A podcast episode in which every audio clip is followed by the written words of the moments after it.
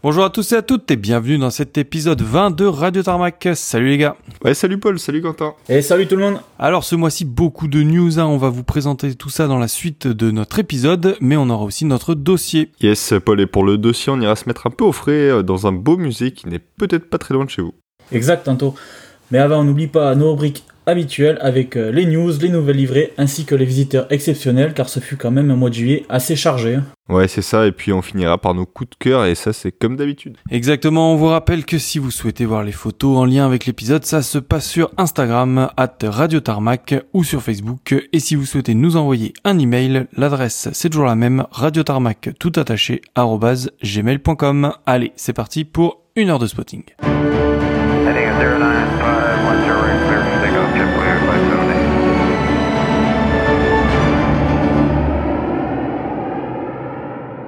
Allez, on commence ce mois de juillet par une bonne nouvelle avec euh, l'officialisation d'une nouvelle plateforme de spotting à l'aéroport de Madrid Barajas. Orienté vers les terminaux 1, 2 et 3 et positionné à proximité des taxiways, il sera dorénavant possible d'observer les mouvements d'avions de 7h30 à 21h30 du 15 juin au 15 septembre et de 8h à 19h tout le reste de l'année. Alors pour ceux qui seraient intéressés, si vous passez par Madrid hein, pour vos vacances, il y aura quelques règles à anticiper avant de pouvoir y accéder. À savoir, faire une demande d'accréditation via un passeport valide au stand prévu à cet effet. Cette accréditation vous permettra d'obtenir une carte pour vous identifier à chaque entrée et sortie. Alors attention, hein, si vous souhaitez quitter les lieux et revenir plus tard, il faudra refaire la demande. Interdiction euh, d'avoir avec soi un escabeau de plus de 3 marches, et puis bien entendu porter un gilet de visibilité. Ouais, on ne rappellera jamais assez hein, que c'est aussi la responsabilité de tous de respecter la propreté et l'intégrité des lieux afin de contribuer à véhiculer justement une bonne image de notre communauté de spotters et ce partout dans le monde. Ouais, c'est pas comme un CDG avec une carte à l'année, mais c'est une super nouvelle hein, pour euh, notamment voir plus d'avions sud-américains et surtout les voir de plus près, parce que vu, comme- vu où elle est placée, c'est plutôt pas mal. Ouais, elle est super bien placée et puis surtout avec ce système de cartes et d'accès, euh, c'est un truc qu'on pourrait totalement imaginer à CDG, mais bon, je pense que la France, euh, la DGAC est pas encore prête à ça, mais bon, peut-être que l'Espagne inspirera Paris. Ouais, je pense aussi. Allez, je continue avec un Gulfstream qui en chasse un autre. Alors que le G700 est toujours en phase d'essai en vol, hein, Gulfstream a déjà fait voler son, son G800 pour la première fois. Le vol a eu lieu le 28 juin 2022, mais on n'a pas pu vous en parler à temps. C'était donc un vol de 2 heures, bien sûr opéré depuis Savannah en Géorgie, qui est l'aéroport Gulfstream a ses usines. A noter que ce premier vol s'est effectué avec du biocarburant qui est produit de façon durable à partir de végétaux qui ont absorbé du carbone de l'atmosphère avant donc de le faire brûler et de rejeter ce même carbone dans l'atmosphère, plutôt que de brûler des énergies fossiles qui contiennent du carbone emprisonné, lui, depuis des siècles. Revenons un peu à l'avion. Le G800 partage beaucoup avec le G700 tant sur le plan physique que sur l'avionique. La principale différence devrait donc se faire sur le rayon d'action qui devrait passer de 13 900 km pour le G700 à 15 000 km pour le G800, ce qui devrait lui permettre de relier New York à Shanghai ou Los Angeles à Hong Kong sans escale. Le G800 sera également moins long de 3 mètres par rapport au G700, il fera donc la même longueur qu'un G650. Prix catalogue 69 millions d'euros avec une configuration de 19 sièges config maximum. Ouais, 69 millions d'euros, ça va au final, hein, ça le rend assez compétitif, c'est des belles machines de toute façon les Gulfstream. Et ben moi Quentin je pars sur euh, les Warbird avec une belle nouvelle côté Warbird et plutôt voir hélicoptère on va dire, puisqu'on devrait pouvoir admirer en meeting un Bell 205. Donc euh, bah, j'affectionne énormément cette machine en plus qui a vraiment une, super gueule et qui fait surtout un bruit de pales reconnaissable entre 1000 et surtout à plusieurs kilomètres de distance. Bref, je serais vraiment heureux quand ce Bell 205 sera remis en état de vol. Donc il s'agit d'un exemplaire qui appartenait à l'armée allemande, le 72-94, donc qui porte d'ailleurs toujours son camouflage vert allemand. Il n'y a que les marquages de l'armée qui ont disparu. Et euh, donc cet hélico porte une IMAD belge depuis avril, donc c'est le Oscar Oscar, Delta Oscar Novembre OO Don, qui a été racheté par un Belge et qui voudrait du coup présenter cet hélicoptère en meeting. Et il devrait être convoyé vers la Belgique très prochainement selon euh, Scramble. Eh, franchement, personnellement, je trouve ça vraiment top. hein. En ce moment, sur les hélicos, c'est plutôt pas mal. Notamment avec les, les Anglais euh, d'Historic Helicopters, hein, qui font vraiment fort. Et maintenant, les Belges s'y mettent. C'est vraiment cool. Ouais, c'est clair, euh, Quentin. Et puis, bah, comme on a évoqué les Warbirds, j'en profite pour dire que le Hurricane FAZ XR, donc qui était basé à Dijon, a quitté la France pour le Royaume-Uni mi-juillet aussi. On le voyait de temps en temps à Cannes, où il a même été un temps basé. Du coup, il est arrivé sur le terrain d'Elmset, où se trouve la société Hawker Restorations, donc qui est spécialisée bien sûr dans les Hurricanes.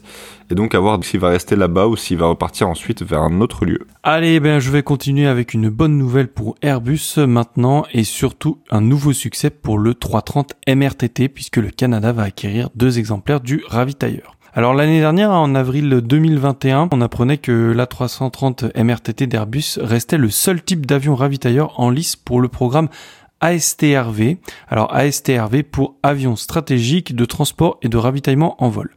Ce programme a pour but de remplacer les 5 CC150 Polaris, hein, qui sont des A310 MRTT, mis en œuvre par l'aviation royale canadienne depuis les années 1990. Boeing, qui était aussi dans la course, proposait son KC-46A Pegasus, mais au vu de la quantité de casseroles que trimballe cet avion, il ne fut même pas retenu pour ce projet. Ouais, c'est quand même assez étonnant, mais aussi logique en même temps. Le Canada s'équipe quasi exclusivement en matériel américain, mais le succès mondial du 330 MRTT face au fiasco du Pegasus place forcément l'avion en tête dans sa catégorie. hein. Oui, et en plus le contrat a été signé euh, ce 14 juillet, donc euh, Cocorico.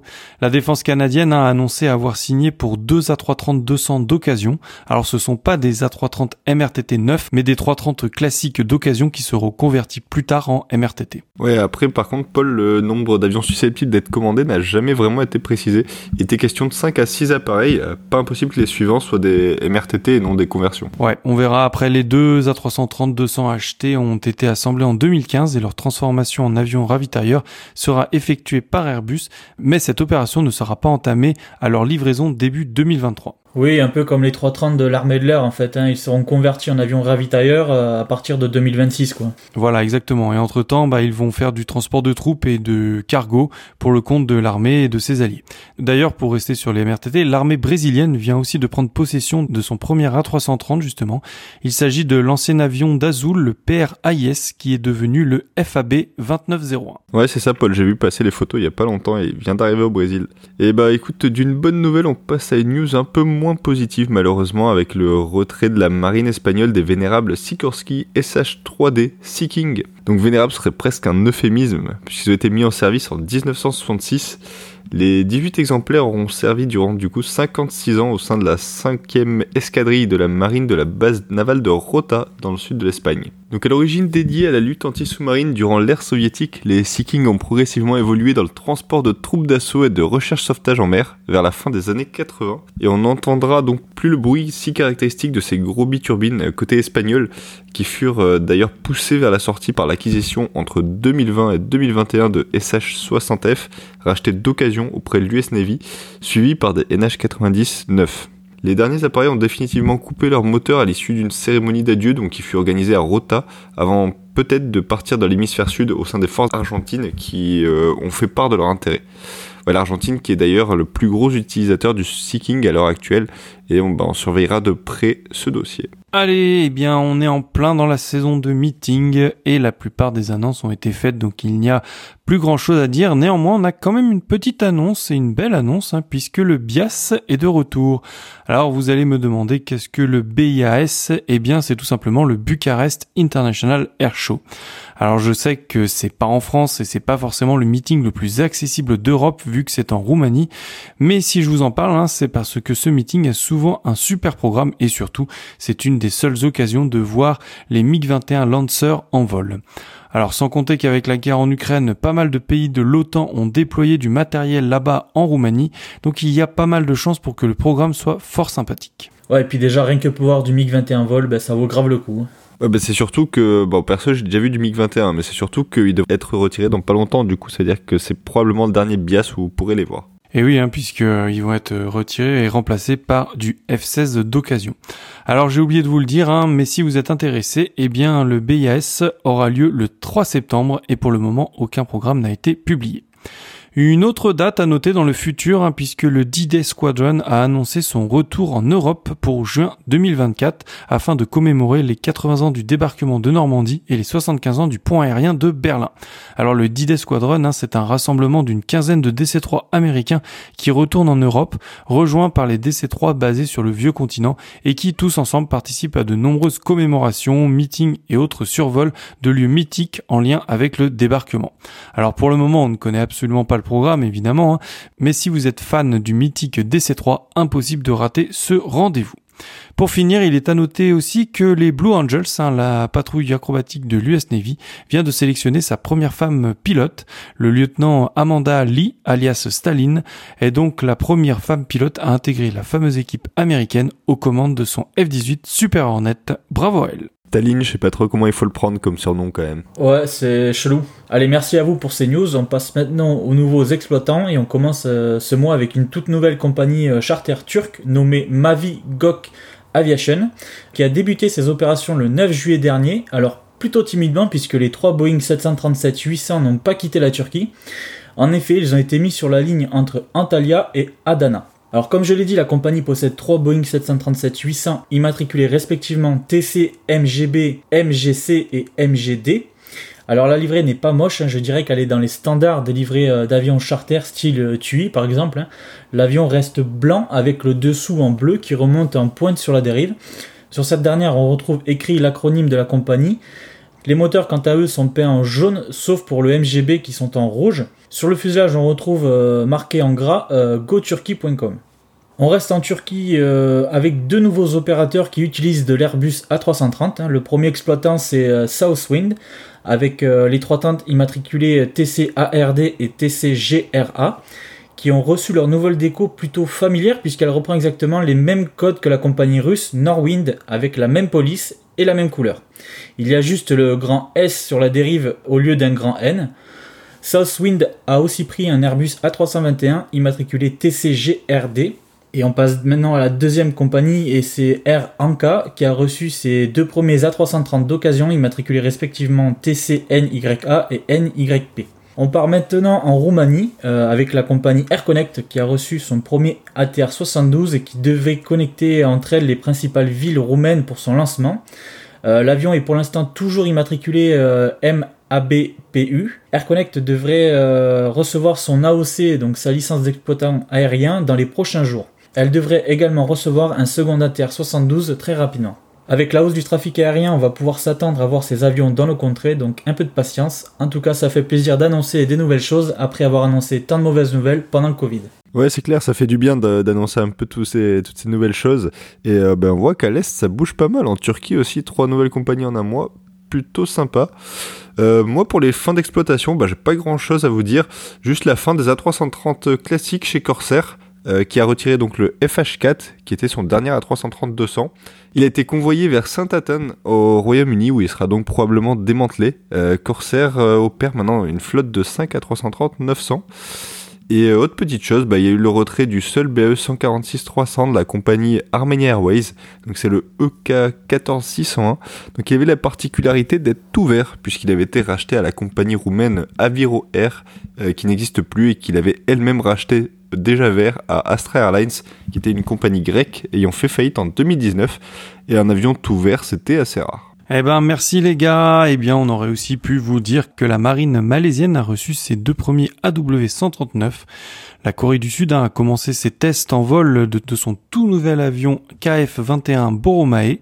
Airbus Hélicoptère a livré son 7 millième écureuil et c'était à une compagnie française, Blujon Hélicoptère. Bell, de son côté, a fait la première présentation de son hélicoptère de combat 360 Invictus. Le 757 de Trump, hein, qui a reçu un rafraîchissement de livret avec la apparition d'un gros drapeau américain sur la dérive. La Suède, qui a acheté deux Global Eye à Saab, qui devrait être livré en 2027.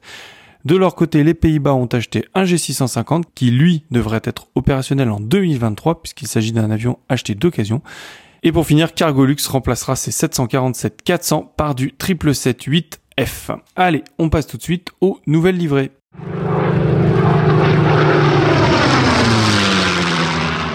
Allez, donc on commence euh, la rubrique nouvelle livrée de ce mois-ci avec euh, une livrée spéciale dévoilée sur un F4 Phantom grec le 1er juillet à l'occasion des 70 ans du 338e Mira de l'armée hellénique. Donc l'avion en question est le 72-01-501 et la décoration couvre principalement la dérive d'un 338 qui est coloré en jaune sur un fond noir et rouge. Donc juste devant celle-ci, on y voit un guerrier grec et à noter que les bidons ont aussi été peints en jaune et noir et ornés du drapeau grec à l'arrière bien sûr. Eh bien, toujours en Grèce, puisque c'est Asian Airlines qui a rajouté un sticker sur son A321 Neo SXNE E pour encourager son équipe nationale de basket. Alors, on peut voir au niveau de l'emplanture des ailes, hein, sur le fuselage, la silhouette de plusieurs joueurs de basket du pays avec la mention Go Greece. Toujours côté méditerranéen, et puis je crois que c'est la première fois qu'on parle d'une nouvelle livrée euh, sur une compagnie d'hélicoptères. Mais je sais qu'il y a des spotters qui sont plutôt orientés hélico qui nous écoutent. C'est donc Eli Air Monaco qui a introduit une nouvelle livrée sur euh, son H130, immatriculé euh, 3A MHM. Elle est selon moi beaucoup plus moderne avec les couleurs rouges autour du fenestron et de la dérive et blanche sur le fuselage avec euh, l'arrivée également du gris dans cette déco. Jolie déco donc, euh, je trouve qui sera assez facile à spotter euh, si vous vous trouvez dans le sud-est de la France cet été. Allez, pour finir, deux nouvelles très belles décos, je trouve, ce mois-ci sur deux Eurofighter Typhoon. Le premier, c'est un Eurofighter euh, de l'armée autrichienne. Donc, c'est le 7LWA qui a été peint en une déco Tiger. Donc, euh, avec euh, des euh, zébrures rouges et blanches sur l'arrière du fuselage. Je trouve que ça lui va assez bien. Et le deuxième, c'est un Typhoon de l'armée allemande qui, lui, est censé être déployé, enfin, qui a été peint pour le futur déploiement en Asie-Pacifique. Donc, avec un drapeau aux couleurs de l'Australie sur le côté gauche, un drapeau japonais sur le côté droit. Et lui, c'est Telimat 3111. Eh ben, merci les gars. On va passer tout de suite à nos visiteurs exotiques et ce mois de juillet a été très chargé. Allez, je commence ce mois de juillet en beauté avec un petit terrain qu'on n'a jamais abordé depuis la création de Radio Tarmac. Direction le nord du pays, au Touquet Côte d'Opale, qui a reçu la visite euh, le 10 juillet d'un magnifique euh, Hug MD500E, immatriculé GHUKA. Ouais, effectivement, le modèle d'hélico- est plutôt rare, mais euh, franchement, la livrée camouflage lui va vraiment très bien. Allez, on continue les visiteurs avec Dinar. C'est donc le 10 juillet qu'un beau spécimen en provenance de Lanzarote s'est posé, puisque la compagnie brésilienne Voe Pass Linhas Aereras a envoyé un de ses ATR 72-600 immatriculé PR-PDL. Ouais, comme le mois dernier hein, d'ailleurs. hein. En tout cas, si vous voulez voir de l'ATR exotique, c'est à Dinard qu'il faut aller puisque, je le rappelle, il y a un hangar de maintenance dédié aux ATR là-bas. Euh, direction Brest avec euh, la visite d'un 737 alias C40 Clipper de l'US Navy hein, en support d'un navire américain en escale là-bas. Le C40 est reparti le 2 juillet sur la base de Rota en Espagne et c'était le numéro 1689-80. Et bingo Et puis toujours en soutien de ce navire, le USS Kearsarge. Euh, il y a aussi eu un C-130 de l'US Navy le 2 juillet, et là il s'agissait du 165-378. Et pour finir à Brest, passage assez rare d'un C130 de l'armée grecque, c'était le numéro 747 qui est plutôt habitué à Châteauroux. Châteauroux maintenant, le 1er juillet, on a pu noter l'arrivée d'un 330 EIDIR en provenance d'Aman. Alors pour les l'IMAT, vous aurez reconnu l'appareil. Pour les autres, ben, il s'agit du 330 de la défunte Alitalia en livrée SkyTeam. A voir s'il est venu pour stockage ou pour peinture pour la nouvelle ITA. Le 7 juillet, euh, c'est l'arrivée en provenance de Riyad d'un 340 euh, immatriculé 9HBIG de RX Charter. Le 17 juillet, c'est un Dornier DO euh, 228 immatriculé DCAAM de la compagnie allemande Arcus Air. Belle surprise, hein, car le DO 228, c'est une machine assez rare hein, qu'on ne voit pas souvent en France, et bien ce mois-ci, on en aura vu pas mal. Direction Nantes, euh, où le 3 juillet, les Nantais ont eu l'agréable surprise en fin de journée d'avoir la venue d'un charter plutôt imposant, puisque la compagnie portugaise Euro-Atlantique a envoyé un de ses euh, Boeing 767 immatriculé CS-TSU en provenance de Lisbonne. Il repartira une heure plus tard vers l'île de Kos en Grèce. Un peu plus au sud, direction Bordeaux, où le 7 juillet, a eu la visite d'un 737 BBJ immatriculé N737LE et d'un CL60 de la Royal Canadian Air Force immatriculé 144-620. Le 9 juillet, c'est le départ d'un A330 immatriculé 2CPRO. Euh, L'appareil est parti en full color Philippine Airlines vers Shannon afin d'être repeint entièrement en blanc pour le loueur BAMS. Euh, deux jours après, c'est donc le 11, c'est la 400M euh, ZM 412 de la Royal Air Force qui est passé sur la plateforme de Mérignac et qui arrivait de Nice. Visite rapide d'un Beach euh, Shadow RMK-1 de la Royal Air Force le 2 juillet sur Biarritz. Il s'agissait du ZZ 416 et il est reparti euh, une heure plus tard vers l'Angleterre d'ailleurs. Le 11 juillet, c'est un 777 de Euro-Atlantique immatriculé CSTFM de venir se poser sur Tarbes.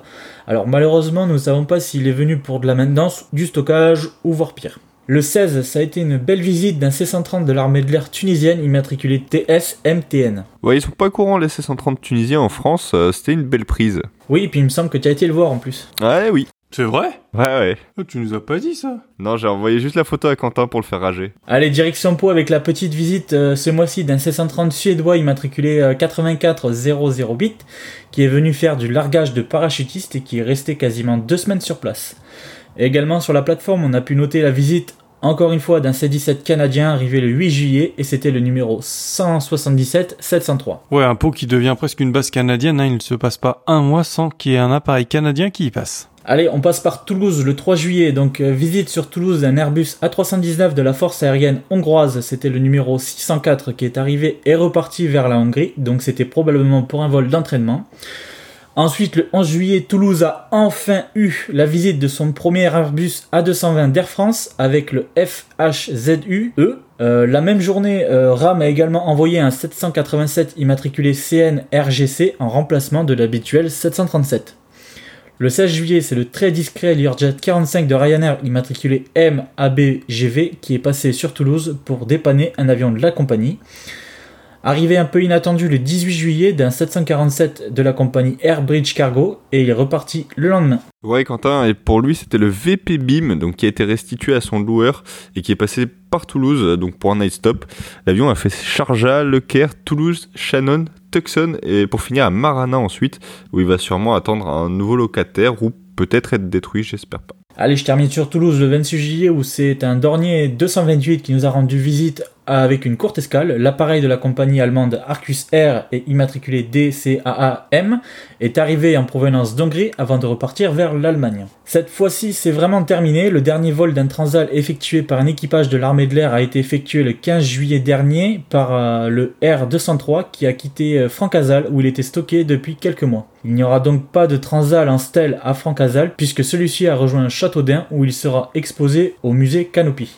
Il aura fait un passage bas au-dessus de Francazal avant de partir vers Châteaudun avec apparemment le train sorti sur tout le trajet en assez basse altitude. En espérant que l'association Génération Transal puisse nous en remettre un en état de vol comme c'est prévu dans les années qui viennent. On prend en direction Perpignan avec un C-130 de l'armée de l'air marocaine le 1er juillet qui est reparti sur Dijon. Pas très courant de voir un C-130 là-bas même si ce n'est pas la première fois qu'un C-130 marocain s'y rend.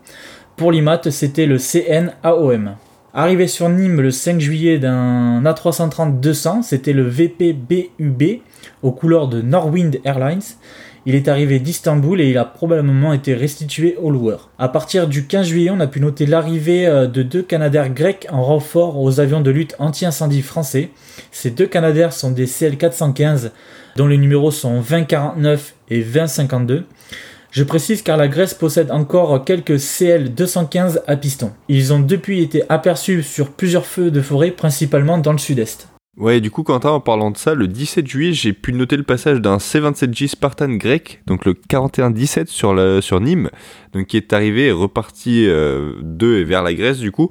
Il est sûrement venu avec des mécanos en soutien aux deux CL415 qui étaient déployés en France. Effectivement, bonne info. Allez, je termine ma partie avec Marseille, puisque le 2 juillet, il y a eu la visite d'un C-17 de la SASC. Euh, C'était le 08 0001 qui arrivait de Suède. Ouais, il a fait plusieurs autres rotations ce mois-ci, hein, donc ça va faire un peu comme à Lyon. hein, on veut finir par plus en parler parce qu'il sera devenu régulier. Ensuite, le 6 et 7 juillet, la plateforme a eu la visite euh, d'un sympathique charter avec la venue euh, d'un 330 de la compagnie iFly Malta, immatriculé 9H POP à destination de Madagascar. Ouais, bah écoute, ça devait sûrement être un vol pour Air Madagascar. Du coup, il est aussi passé par Paris le 7 juillet. Et euh, Air Madagascar avait l'habitude de faire une triangulaire euh, Charles de Gaulle, Marseille, Antananarivo. Donc ça m'étonnerait pas que ce soit pour eux. Le 6 juillet encore, euh, c'est un Beluga en version ST, immatriculé FGSTB, qui est venu chercher pour livraison 2H225M Caracal pour l'armée de l'air singapourienne. Le 13 juillet, un Antonov 12 de euh, Meridian Air Cargo était présent sur la plateforme pour assurer euh, un des habituels vols Marseille-Gardaïa en Algérie. L'avion assurant cette rotation était le URCIC. Qui est donc l'avion qui s'est abîmé près de Kavala euh, après ce qui semble être un feu moteur et une tentative d'atterrissage d'urgence. L'avion était en route entre la Serbie et Amman et transportait de l'armement. 13 juillet, toujours, euh, visite d'un Beach 200 de l'armée euh, américaine, c'était le 168-205 qui arrivait d'Athènes et qui repartira le lendemain. Le même jour, avec le passage d'un refueling d'un rare Casa C295M persuadaire de la Royal Air Force of Oman, l'avion se rendait au Royaume-Uni pour le Riyadh. Ouais, et il repassera dans l'autre sens le 18 juillet, après la fin du meeting. Vraiment une belle prise pour les Marseillais. Euh, vendredi 15 juillet aussi, euh, super passage d'un H225 de SAR ukrainien. Étonnant de les voir ici en cette période, hein. leur livret est juste top. Rouge et blanche et paré des couleurs du drapeau ukrainien sur la dérive et de la cocarde jaune et bleue sur le fuselage. Il s'agissait du numéro euh, 51 qui est apparemment juste venu pour un fuel stop. Le 24 juillet, venu d'un 757 Titan, c'était le GPOWH, arrivé de Rotterdam et reparti sur Luton. Ouais, ils se font rares, Quentin, il faut en profiter aussi. Eh ben, je prends la suite et on part sur Toulon le 4 juillet avec le passage d'un A400M allemand, c'était le 54-27, donc qui a effectué un vol pour le compte de l'armée française. Et ensuite, on part sur Nice avec la visite le 4 juillet d'un C-130J de la Royal Air Force, donc le ZH 872, et du 767-400 à 9C HMH du Royaume du Bahreïn. Oui, et puis le 767-400 du Bahreïn reviendra plusieurs fois euh, ce mois-ci, dont le 12 juillet aussi. Ouais, c'est des habitués l'été, eux, et bah, tout comme le prochain, le 6 juillet, on a pu assister au départ du 747-8 du Qatar, le A7 HHF, puis à celui donc du 767-400 du Bahreïn, puis à l'arrivée d'un Fokker 100 de la compagnie roumaine Carpater, immatriculé YR FZA, qui est actuellement en location estivale auprès de Air Baltic. Et là aussi, les F100 se font de plus en plus rares, donc euh, voilà, si vous pouvez les avoir, n'hésitez pas. Et en fin d'après-midi du 6 juillet, nouvelle arrivée du beau VPCAL en provenance de Zurich. On continue sur Nice avec le 7 juillet avec un vol privé un peu spécifique hein, qui est arrivé et reparti sur Bahreïn euh, puisque c'est un vol qui s'est fait avec un A321 Neo de Gulf Air immatriculé A9C-NA. Le 9 juillet, on a eu le retour du 7478 A7 HHF qui est resté cette fois quasiment 3 semaines. Et le 11 juillet, l'arrivée du 9H AVM, donc le, 750, le beau 757 de Jet Magic même, qu'on peut souvent voir sur des aéroports un peu plus petits euh, en France, comme Montpellier ou plus étonnamment Valence, où il est venu il n'y a pas si longtemps que ça. Le 13 juillet, comme tous les ans, il y a 4 Alpha Jets qui sont venus sur la baie des Anges pour survoler Nice pour le 14 juillet. Alors habituellement c'était des Alpha Jets belges, mais euh, comme ces derniers ne sont plus en service, c'est 4 Alpha Jets de l'armée de l'air à l'espace qui sont venus à Nice. Il s'agissait du Foxtrot Tango Echo Lima Whiskey, Foxtrot Tango Echo Lima Hotel, Foxtrot Uniform Hotel Romeo Oscar et Hotel Mike Bravo. Le 18 juillet, ensuite, on a eu euh, l'avion du mois. Après de nombreux reports, par, par contre, c'est le magnifique 767 novembre 767 Charlie Juliette qui est arrivé sur Nice depuis Ibiza en fin de soirée. Euh, pour le coup, je trouve que cet avion est vraiment magnifique et j'adore surtout le message qui est en dessous. If you're reading this, we left. Donc c'est assez sympa et je ne sais même pas si c'était pas sa première venue en France d'ailleurs. Lui, il aura quand même fait euh, tourner les spotters en bourrique pendant plusieurs jours quand même. hein. Ouais, c'est ça, Quentin. Euh, il y a eu de nombreux reports. Pour le départ, c'est pareil. Tout ça pour partir à 3h du mat. C'était vraiment génial. Euh, toujours sur Nice, le 18 juillet, avec une visite intéressante d'un Piaggio 180 des douanes italiennes, donc le MM 62-248. Lui, il est arrivé de Rome Campino. Et je le trouve sympa avec son petit appendice à l'extrémité du cône de queue. Ça fait un peu euh, avion radar. Ouais, en tout cas, Nice a retrouvé sa superbe après le Covid. Carrément, il y a eu pas mal de jets euh, bien sympas ce mois-ci. Ensuite, bah écoute, c'était un bon mot aussi pour les spotters qui habitent près d'Amberieu en Bugey. Donc c'est un petit terrain avec piste en herbe entre Lyon et Genève. Et c'est la première fois où on en parle et je pense que ce sera peut-être la dernière. Euh, Pourquoi je dis ça? Eh bien Parce que ce mois-ci, les spotters du coin ont pu voir de l'A400M de quasi tous les pays qui l'opèrent en Europe. Avec de l'A400M anglais le 4 juillet, le ZM 417 un A400M allemand le 5 juillet, un A400M espagnol le 6 juillet, donc le T2301, et plusieurs A400M français également, bien sûr. Donc c'est un mouvement bien sympa et une rare occasion de voir des A400M de près, voire de très très près, euh, en fonction des photos qu'on a vues. Et en plus sur des pistes en herbe qui sont non revêtues. Donc ensuite on part sur Lyon et euh, donc les Lyonnais ont pu voir un avion un peu particulier, donc le Dornier 228 dont on a déjà parlé tout à l'heure, qui a fait escale sur la plateforme. Euh, donc cette fois par contre c'est un appareil de la compagnie allemande Business Wings, donc immatriculé euh, Déculte, DCULT, qui est arrivé en provenance de Bologne le 6 pour repartir le lendemain vers Birmingham. Toujours sur Lyon, on a pu noter également le matin du 25 juillet la visite d'un Gulfstream G650 euh, le 4K ASG du gouvernement d'Azerbaïdjan, donc avec une superbe livrée. Allez, à mon tour, et je commence par l'aéroport savoyard de Chambéry, qui a eu la visite le 19 juillet de l'ATR 600 de test FWWLY. L'avion a fait un rapide passage avant de repartir sur Toulouse. Je pars à balle le 6 juillet, c'est une visite exceptionnelle qui a eu lieu sur l'aéroport, puisque suite à la guerre en Ukraine, la Russie est venue chercher des diplomates qui ont été expulsés et sont donc rentrés chez eux à bord d'un IL-96 du Special Flight Detachment, immatriculé RA 96018. Oui, d'ailleurs, et puis avec euh, la fermeture des espaces aériens aux avions russes, hein, euh, l'avion a dû faire un énorme détour via la Turquie. Il a ainsi pris la direction plein sud pour pouvoir longer les côtes euh, nord-africaines avant de remonter tout droit vers Marseille. Sacré périple qui a duré plus de 9 heures. Ouais, écologiquement, c'est pas fou, mais bon, en plus, il a même fait un hold au-dessus de la Méditerranée, qui était sûrement en attente de l'autorisation pour rentrer dans l'espace aérien français. Le 13, sinon, euh, ce fut une journée plutôt banale sur Bâle avec la visite du MD-87 privé P4 AUA ainsi que du Gulfstream de la Côte d'Ivoire immatriculé TU Vague, sans oublier la venue du charter Vamos en 330 immatriculé ECNUI. Première fois qu'on vous parle de Colmar, il me semble, avec la visite du DHC-6 Twin Otter de De Havilland of Canada, qui est le constructeur actuel du Twin Otter. L'avion est le CGVKI et il arbore une livrée pixelisée bleue, grise et blanche, style Mirage F1 Draken ou Su-25 ukrainien, magnifique. Donc l'avion est passé par Colmar hein, pour se rendre au salon de Farnborough le 16 juillet. C'est un peu étrange hein, vu que Colmar ne se trouve pas entre l'Angleterre et le Canada, mais bon, il arrivait peut-être d'autre part. Ouais, d'ailleurs, il portait sous son aile droite un pod Scar. Euh, début de mois timide sur Vatry avec la venue le 9 d'un Boeing 787-9 de la compagnie Vietnam Airlines immatriculé VNA 863 en provenance de Hanoï pour faire un vol cargo. Ouais, Vietnam Airlines qui fera plusieurs rotations d'ailleurs sur Vatry tout au long du mois de juillet. Le 11 et 12 juillet, c'est un autre vol cargo, mais cette fois c'était en 737, le 737-500 immatriculé 9H MAC. Le 13, c'est un nouveau vol cargo plutôt exotique puisque le 747 immatriculé B1340 de la compagnie chinoise Suparna a posé ses roues sur Vatry au lieu de son habituel hub d'Amsterdam. Pour terminer avec Vatry, le 25, il y a eu la visite d'un rare Dornier 228 italien immatriculé MM62156 qui accompagnait un Air Macchi T345A immatriculé CSX 55249. Tous les deux rentraient du salon de Farnborough. On peut quand même dire que ce fut un mois de juillet signé Dornier, hein. vraiment que des beaux spécimens.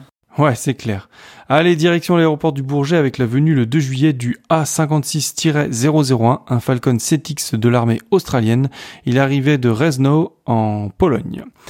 Le 5 juillet, ensuite, visite d'un auto 26 immatriculé URCEP de la compagnie Expedition Aviation. Ouais, appareil plutôt rare hein, sur le Bourget qui sont plus habitués bah, à Vatry, quoi. Ouais, puis les AN26 en général se font aussi rares un peu partout.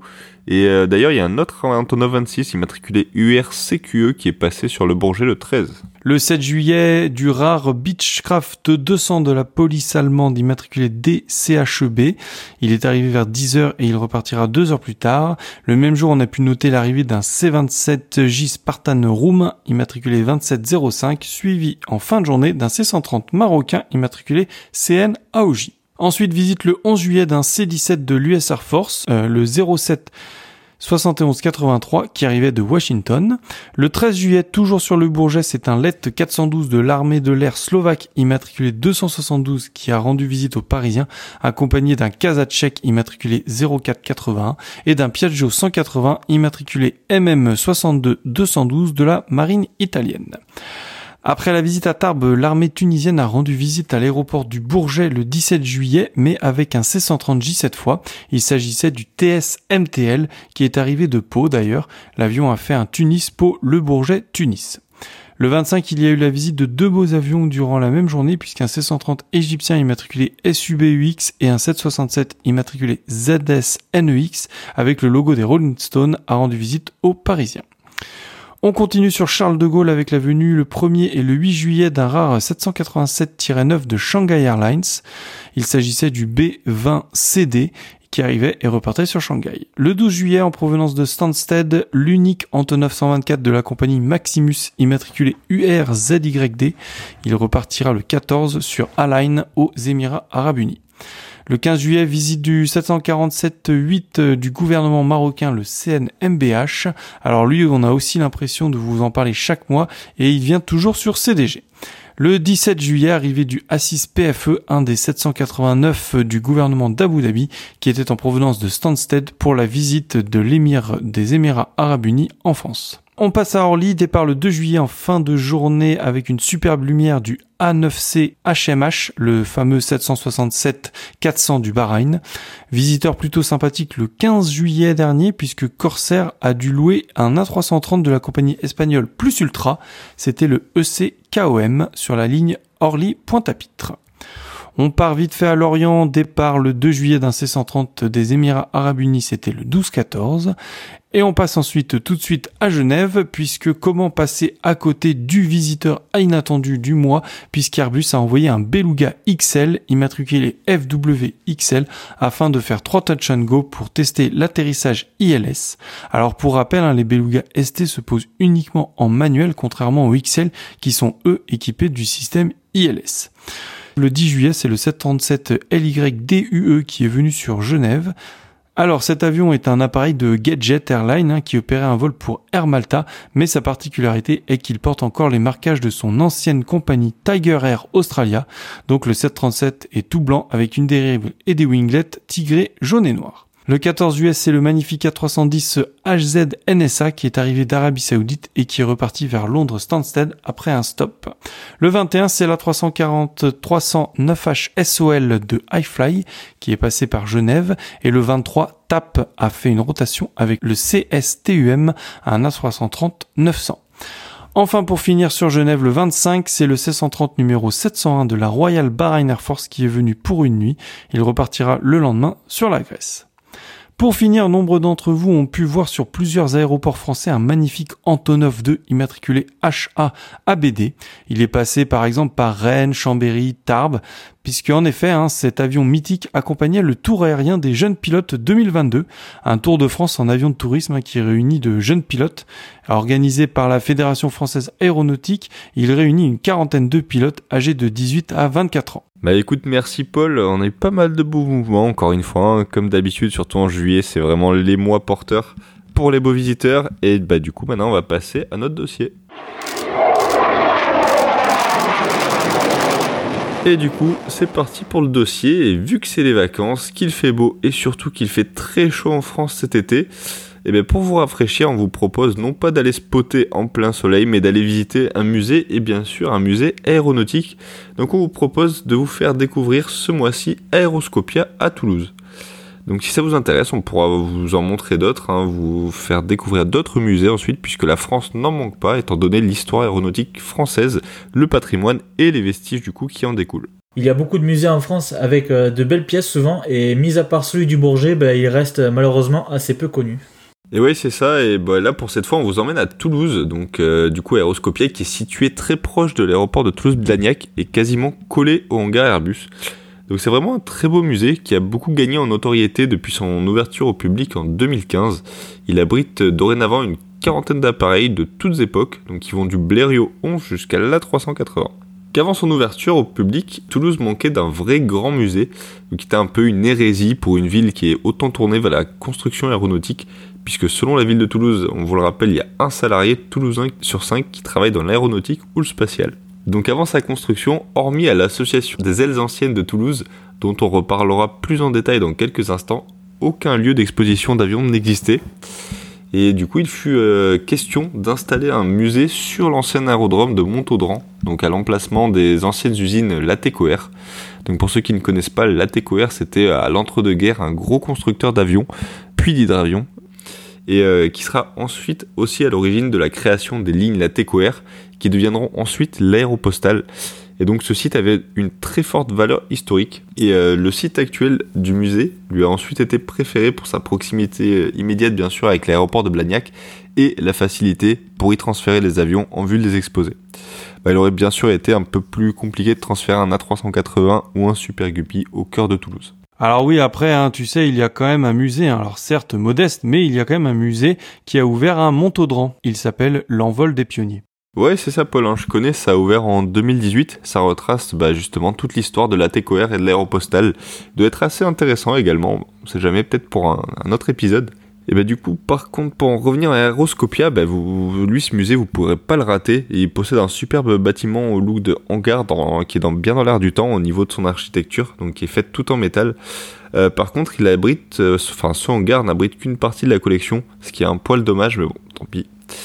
Pour vous donner quelques chiffres, euh, pour que vous puissiez vous, un peu vous le représenter, le hall d'exposition mesure 100 mètres de long, 72 mètres de large et 23 mètres de haut, donc pour une surface de 8000 mètres carrés. Donc en plus de ce hall d'exposition intérieur, il y a une exposition extérieure qui a été lancée en 2018 au nord du hangar et qui accueille désormais la famille des avions ATR et Airbus avec notamment la 380. D'ailleurs, Quentin, il me semble que tu pourrais nous en dire un peu plus à ce sujet. Oui, effectivement, Anto.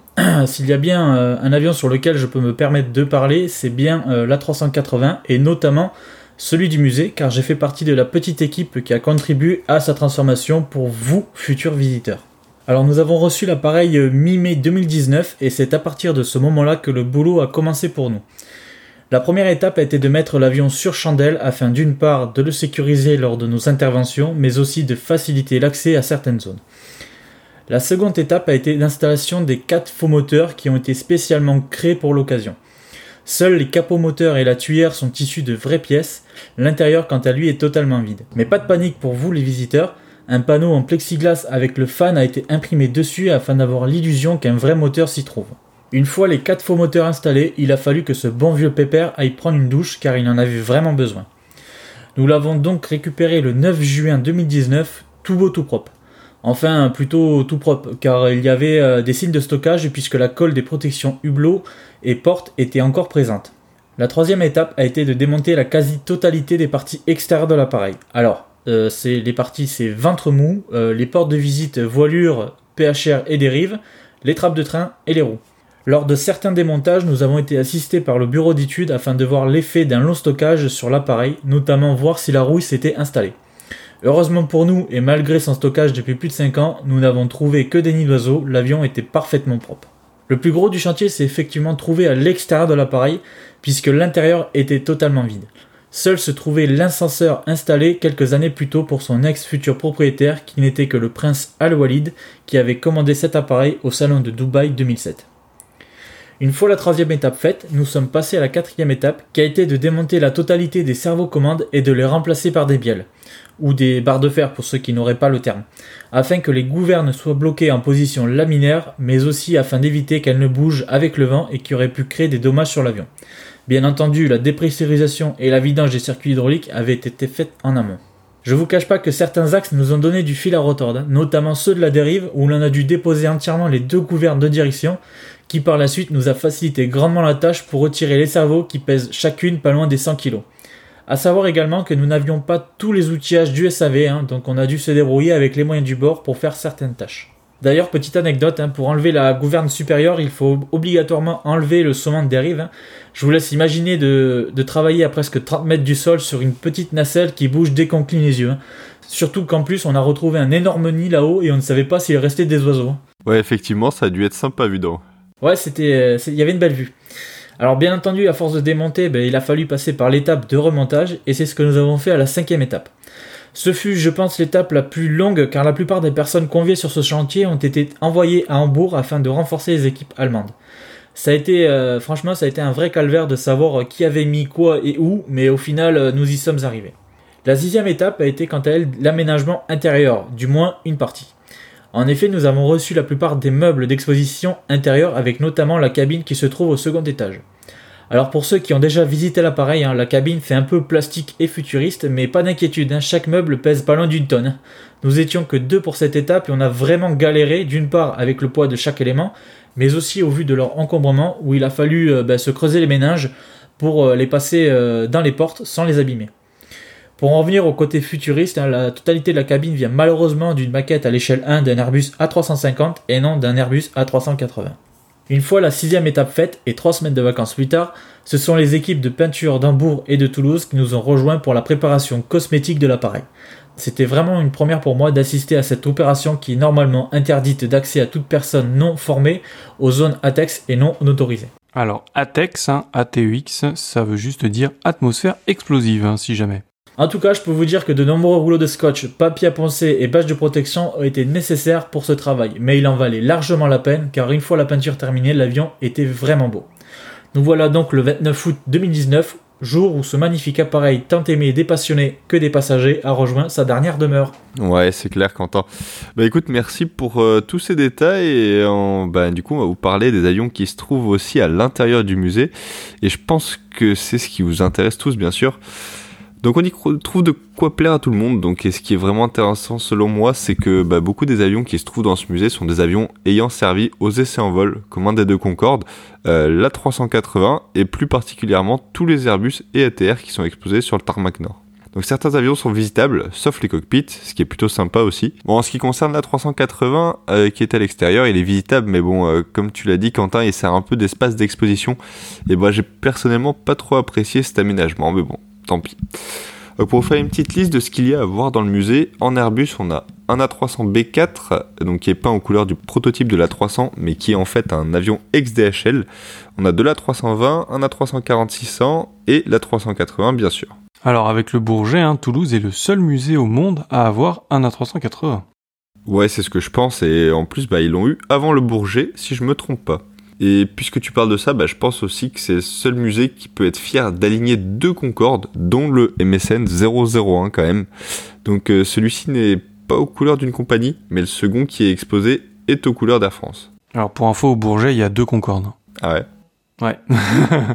Ah bon, bah écoute, euh, je, je t'avoue que je savais pas du tout. Allez, entre autres appareils intéressants, il y a aussi une caravelle aux couleurs Air Inter, un A400M couleur Airbus Military, un Fairchild Sveringer SA226 AT ayant appartenu à Météo France, une Corvette et un des prototypes du Falcon 10, le MSN 002.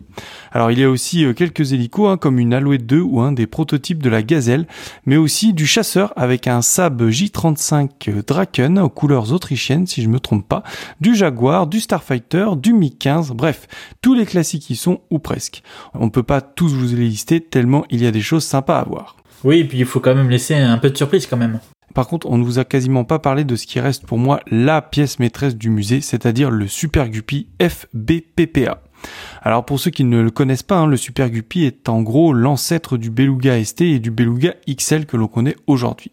Il a été produit hein, par une société américaine, Aerospace Lines, pour transporter des charges volumineuses, pas du tout au profit d'Airbus dans un premier temps, puisque les premiers plans du Super Guppy sont sortis au milieu des années 60, alors qu'Airbus n'existait pas encore. L'avion est basé sur le Boeing C-97 et grandement modifié sur la partie haute du fuselage pour accroître le volume disponible. Le 19 septembre 1962, le premier Super Guppy s'envole. Malheureusement, sur les 4 exemplaires qui ont été produits, il n'en reste plus que 3 dans le monde, un qui vole encore pour la NASA aux États-Unis, un préservé à Hambourg sur le site d'Airbus et malheureusement non visible par le public, et enfin le troisième à Toulouse donc, puisque le quatrième qui était alors préservé à Brunklingtrop a malheureusement été détruit il y a peu, comme on vous l'avait appris il y a quelques épisodes de ça. Autre chose à savoir sur cet avion, hein, c'est qu'il n'appartient pas au musée, mais il appartient à l'association des ailes anciennes de Toulouse, dont on vous a parlé un peu plus tôt. C'est le cas d'une partie des avions du musée qui sont acquis, restaurés par l'association dans son hangar de restauration et qui parcourent ensuite quelques centaines de mètres pour être exposés à Aéroscopia. Et il faut être honnête, ils sont vraiment de belles pièces en plus de leur super guppy. Parmi les prochaines restaurations devraient se trouver deux appareils français très rares, un Breguet 941 et un Breguet 2 ponts. Alors bien sûr ils en ont d'autres, hein, comme des avions un peu plus rapides, comme le SNKZO Vautour ou Espadon, ou aussi quelques hélicos comme un Piasecki H21C aux couleurs de la marine. Euh, vous pouvez aller les voir, hein, bien sûr, dans leur état actuel sur le terrain de l'association lors des horaires d'ouverture. Si vous le souhaitez, c'est à deux pas du musée, donc vous pouvez cumuler les deux. Ouais, par contre, Paul, il faut préciser que tous les aéronefs ne se, ne se trouvent pas à Toulouse, donc il faut bien vérifier sur leur site internet lequel est visible à Toulouse et le- lesquels sont visibles dans d'autres musées. Alors ils ont une bonne trentaine d'avions hein, sur un terrain assez petit, mais au moins ça vous permettra de comparer comment les avions arrivent et comment ils en ressortent. J'espère personnellement pouvoir faire le comparatif sur le Breguet 2 ponts et sur le Breguet 941 dans les années qui viennent. Je vous invite à aller faire un tour sur leur site internet, ils ont listé toute leur collection et c'est assez impressionnant. hein. Plus de 80 machines en tout, dont leur petit dernier, le Transal de l'armée de l'air décoré par Régis Roca pour la tournée d'adieu qui a eu lieu il n'y a pas si longtemps. Bref, les ailes anciennes, hein, c'est une belle équipe de passionnés sans qui les avions exposés à Aeroscopia seraient beaucoup moins nombreux et beaucoup moins variés. Bravo à eux et à noter également qu'ils viennent tout juste d'être déclarés association d'intérêt public, ce qui devrait faciliter leurs tâches, notamment au niveau des financements et des dons. Allez, merci. Donc du coup, pour revenir euh, au musée et aux questions pratiques cette fois, le musée est ouvert euh, tous les jours de 9h30 à 18h hors période de vacances scolaires. Pendant les périodes de vacances scolaires uniquement pour la zone C, le musée est ouvert euh, tous les jours de 9h30 à 19h. Dernière entrée possible à 18h. Le musée est bien entendu fermé le 25 décembre et le 1er janvier, par contre il reste ouvert tous les autres jours fériés. En ce qui concerne les tarifs, c'est euh, gratuit pour les moins de 6 ans. Pour un adulte, comptez 14 euros, tarif réduit 11 euros, passe annuel 26 euros et passe famille 80 euros. Euh, valable un an pour deux adultes et deux enfants en illimité. À savoir que le musée propose euh, aussi de combiner la visite d'Aeroscopia à celle des ailes anciennes à un tarif avantageux, mais aussi aux visites des usines Airbus. Alors, Aeroscopia plus les ailes anciennes, c'est euh, 16,70 par adulte, et Aeroscopia plus Airbus, c'est 25 euros par adulte. Eh bien voilà, merci. Donc si vous n'avez pas envie de brûler, eh bien réfugiez-vous dans les musées de France euh, aéronautique. Il y en a plein. hein. J'ai en tête euh, par exemple celui de Rochefort par exemple. Il y en a un à Dax, il y en a un à Marseille. Il y en a un peu partout, bien sûr Paris, le Bourget. Donc n'hésitez pas à aller voir les musées, à aller les soutenir. Ils seront ravis de vous accueillir. Et je vous rappelle aussi que au mois de septembre tous les ans, il y a les journées du patrimoine mais aussi les nuits au musée. Donc ça vous donnera une belle occasion et souvent certains musées vous permettent de visiter leurs réserves. Allez, on va finir tout de suite par nos coups de cœur et nos coups de gueule.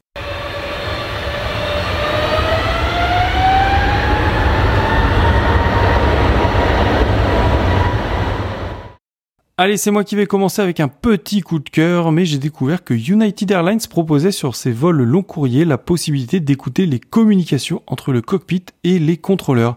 Alors ça s'appelle euh, From the Flight Deck et vous pouvez ainsi suivre en live les échanges radio entre les pilotes et les contrôleurs. Alors c'est tout bête, hein, mais moi je trouve ça génial quand on est passionné d'aviation. Alors j'ai pas encore pu tester puisque j'ai juste découvert ça sur internet et puis United c'est la seule major US que je n'ai pas encore pris. Coup ça me motive bien. Bon après faut pas se mentir, faut juste pas entendre ça quand ça part en Mayday ou en incident parce que là tu dois déchanter assez vite. Ouais, c'est clair, ça doit faire un peu bizarre. Bon, après, quoique, ça, ça permettrait de, de comprendre un peu mieux la situation, tu vois, et de savoir ce qui va t'arriver. Donc, c'est pas plus mal, je pense, limite. Bah, je continue, moi, Paul, et donc pour moi, c'est le coup de cœur qui va aux organisateurs du RIAT de cette année, donc du Ri- Royal International Air Tattoo, donc le plus gros meeting d'Angleterre. Et euh, les organisateurs ont décidé de cette année de rendre hommage aux Ukrainiens euh, qui sont des habitués de ce meeting. Donc évidemment cette année ils n'ont pas pu s'y rendre pour les raisons qu'on connaît tous.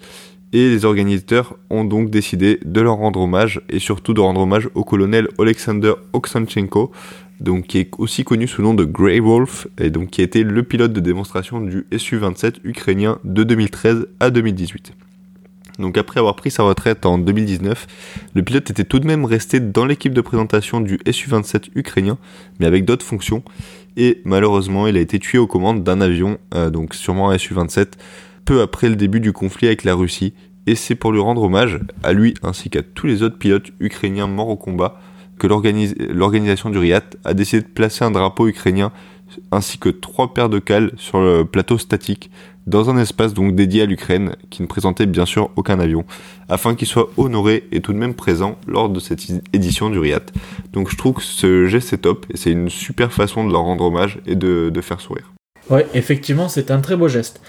Euh, on passe à moi, du coup, mon coup de cœur ce mois-ci, ben, il va avoir un rapport ben, avec les vacances, hein, et puis bien entendu, le monde de l'aéro. Alors les gars, petite devinette, si je vous dis euh, Winbago, à quoi ça vous fait penser? Alors aucune idée. Pareil, hein, j'ai aucune idée de la chose. Bon allez, petit indice, si je vous dis motorhome maintenant. Bah motorhome ça fait penser à des camping-cars. Exactement, c'est bien ça. Mais vous vous demandez sûrement qu'est-ce qu'un foutu camping-car ben, vient faire dans un podcast aéronautique. Alors en fait, Winbago est un fabricant de camping-cars depuis les années 60 et dans les années 70, plus précisément en 1975, ils ont eu l'idée un peu folle puisqu'ils ont transformé un hélicoptère Sikorsky S-55 en camping-car, en hélium du coup. L'appareil a vraiment existé hein, puisqu'il a été présenté entièrement équipé. On y trouvait euh, une chambre bien entendu, hein, euh, mais aussi un séjour avec une cuisine et aussi une salle de bain avec une vraie douche. Et pour ceux qui voulaient profiter de la terrasse à côté de l'hélico, il était possible de l'équiper d'un au vent et même de flotteurs géants en option. Alors bien entendu, tout le confort d'une maison moderne était compris, hein, tel que frigo ou euh, TV à tube cathodique, un plaque de cuisson et WC chimique. Tout ça alimenté via un générateur de 3500 watts, soit largement suffisant pour héberger jusqu'à 6 personnes. Alors deux, options de motorisation étaient disponibles au catalogue, un moteur à piston de 800 chevaux ou une turbine de 1500 chevaux. Bon, on imagine bien qu'avec euh, tout cet aménagement, euh, les pertes de l'hélico étaient amoindries.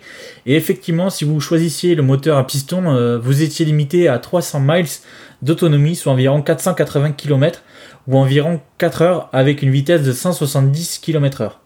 Alors ça peut paraître suffisant car il suffirait de quasiment deux pleins pour traverser la France, hein, mais il fallait plusieurs jours pour traverser les US car pour rappel, de l'est à l'ouest, c'est 4500 km. L'hélium était disponible pour un prix euh, de 880 euh, 000 dollars en entrée de catalogue, ce qui équivaut aujourd'hui à environ 1,4 million de dollars. Donc je vous rassure, pour ceux qui n'avaient pas cette somme en poche, il était également possible de louer l'appareil pour 10 000 dollars par semaine, hors pilote et carburant. Malgré que l'idée soit plutôt folle, hein, euh, Winbago a vendu au total 8 appareils, mais malheureusement aujourd'hui ben, il n'en existe plus aucun. Ouais, c'est dommage parce que ça aurait été bon délire, je trouve. Allez, bien, merci. Ça clôture notre épisode 20 de ce mois-ci. On vous rappelle que vous pouvez retrouver nos photos sur Instagram at Radio Tarmac et que vous pouvez nous envoyer un email sur l'adresse suivante radiotarmac at gmail.com. On vous souhaite un bon été et on vous retrouve fin août pour préparer la rentrée. Allez, bye bye. À bientôt et bon spotting à ceux qui ont la chance d'y aller. Allez, à bientôt et puis bonnes vacances à tous.